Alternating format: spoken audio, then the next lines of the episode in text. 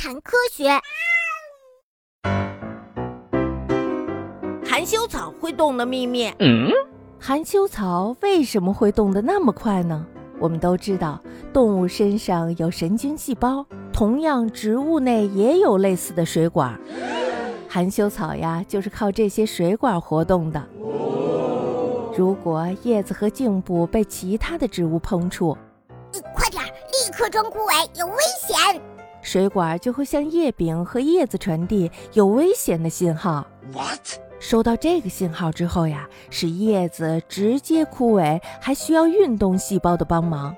这种细胞呀，只有含羞草才有呢。含羞草的运动细胞呀，分布在叶子和叶柄以及叶柄和茎部的连接部分，以水管为中心上下分布。呃，快点，快点，有危险，有危险，快呀！收到这些信号之后呀，这些运动细胞就会将储藏的水排入水管中。但是呀，从水管的上侧和下侧的运动细胞里流出来的水量则是不同的。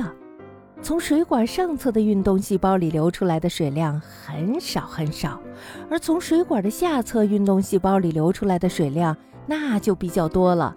所以呀。叶子很快就枯萎了，下垂了。含羞草的运动原理就是这样：当收到信号之后，水管两侧的运动细胞就会排水。